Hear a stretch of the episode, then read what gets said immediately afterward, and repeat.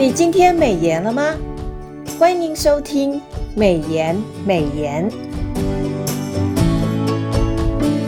今天我们要分享的金句是《传道书》十一章一节：“当将你的粮食撒在水面，因为日久必能得着。”配合今天每日研经释义的进度，我们研修的经文进度为《传道书》十一章一到八节。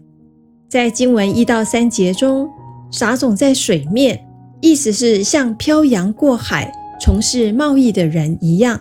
按着解释，传道者鼓励人要有冒险的精神，勇于前瞻性的投资，日后才会有好收成。撒种比喻为我们在生命中的投资，无论是施舍或者是善行，都必须全力以赴，为自己或他人的生命中产生果效。在第二节经文，你要分给七人或分给八人，因为你不知道将来有什么灾祸临到地上。提醒我们投资时要有智慧，分散风险，就是俗话说的，不要把所有的鸡蛋。都放在同一个篮子里。经文中三到六节，在面对人生无法预料的暴风雨时，就像树不知道会倒向何方，人生必有风险的存在。就像农夫会留意气候，不会在起大风的时候撒种，也不会在即将降雨的时候来收割。人不要过头算计，而错失了行动的契机。上帝的作为就像自然界的奥秘，人不知道风往哪里吹，胎儿如何在母腹中长成。既然如此，人只需要日夜殷勤的撒种，让上帝来决定何者生长，或许会有超乎意料的成果。经文七到八节，当然除了殷殷勤勤的工作，我们也要懂得享受人生。不要因为忧虑未来而虚度了今生，同样的，也不要只顾及时享乐，却没有为永恒来做准备。